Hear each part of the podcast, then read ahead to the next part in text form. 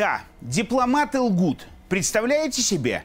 Это слэш Таков реальный мир, сказанул Давича бывший посол США в России Макфол. И наверняка в тот момент, когда говорил, впервые за карьеру он говорил правду. Но это он еще про политиков во время предвыборных кампаний смолчал. Ведь предвыборные политики, они же не лгут. Они так дышат. Строят планы, озвучивают прожекты, описывают дивный новый мир, каким видят его себе и избирателям. Стоит закрыть глаза. А как оно получится в реальности, вот изберут, тогда и посмотрим. Все. А мы с тобой, дорогой зритель, все последние годы наблюдаем, куда ведут Польшу влажные мечты братков Качинского, Дуды Моровецкого и прочих их портай Геносен из весьма правой и местами жутко консервативной партии «Право и справедливость», которая приходила к власти с единственной целью – сделать Польшу великой again, когда это еще не было мейнстримом. А привела ну, на данный момент к идее пригласить западных соседей устроить войну с Востоком, чтобы освободить для Польши новых земель. И не сказать, чтобы идейка была для Варшавы слишком уж нова. Успокойся, зритель, они уже тысячу раз, э, ну, то есть тысячу лет тому так делали. Правда, потом им пришлось приглашать соседей с Востока, чтобы просить западников слегка освободить хотя бы польские земли.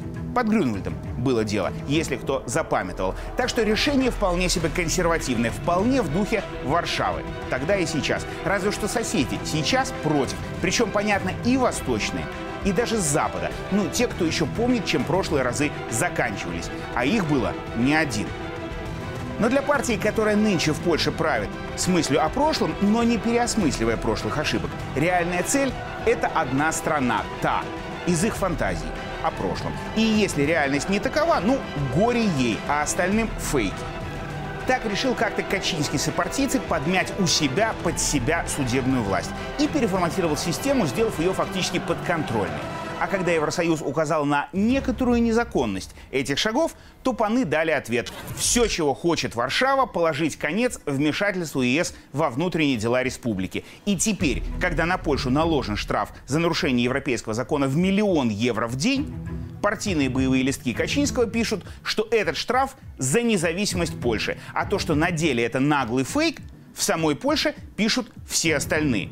Прекратите обманывать поляков и весь ЕС. Так бесстыдно не ведут себя политики нигде в Европе. Много месяцев Польша вместо того, чтобы получать деньги, платит какие-то штрафы. И мы все точно знаем, что нужно сделать в интересах поляков. Нужно исправить правосудие, которое было разрушено командой Качинского. Написал, например, бывший премьер Дональд Туск.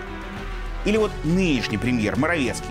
Про нынешние проблемы страны и, в частности, про резкий скачок цен он сказал так. Инфляция в Польше на 70% вызвана войной России против Украины. Она достигла самого высокого уровня за последние 20 лет. Но благодаря сбалансированной экономике страна с этим справляется.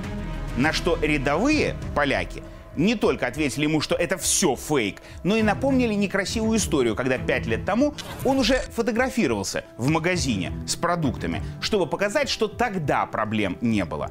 А потом выяснилось, что специально для фотосессии премьера цены были специально не им нарисованы. Так что фейк фейки у него нынче случился. Но уж как заботился президент Польши Дуда о белорусах и украинцах, и всех остальных все последние годы, и особенно дни, это отдельный разговор. И контрагентам наших властей помощь обещал, и украинским властям помощь обещал, и на борьбу всем средства выделял. Правда, не всем. И фейк этот ему сейчас припомнили. Э, господа, поддержка белорусов в ЕС, то есть национальными правительствами, это миф. Это реальный миф. Нам, э, на нас всем наплевать. В общем, чего только и кому за эти годы пан Дуда не выделял, не обещал и не подписывал. А главное, каждый раз намекал непрозрачно, что все люди — это один общий народ, их речи посполитой. Той самой фантомной их всех империй. И вот это, конечно же, их всех там. Самый главный фейк.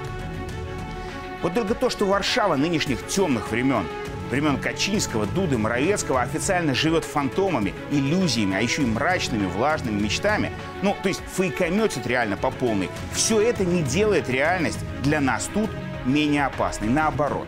То, что Верховное панство спит и видит Польшу картой прошлого и поза-поза прошлого века, и даже раньше. От этого сон их разума. Рождать чудовищ не прекращает. Сон разума вообще всегда рождает только чудовищ.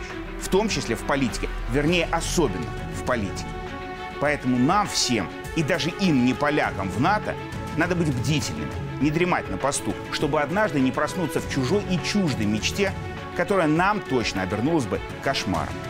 Так что просыпаемся, кто еще нет, и пашем. Потому что вот такова на сегодня реальность. Потому что таково наше право и справедливость и наша правда. В антифейк.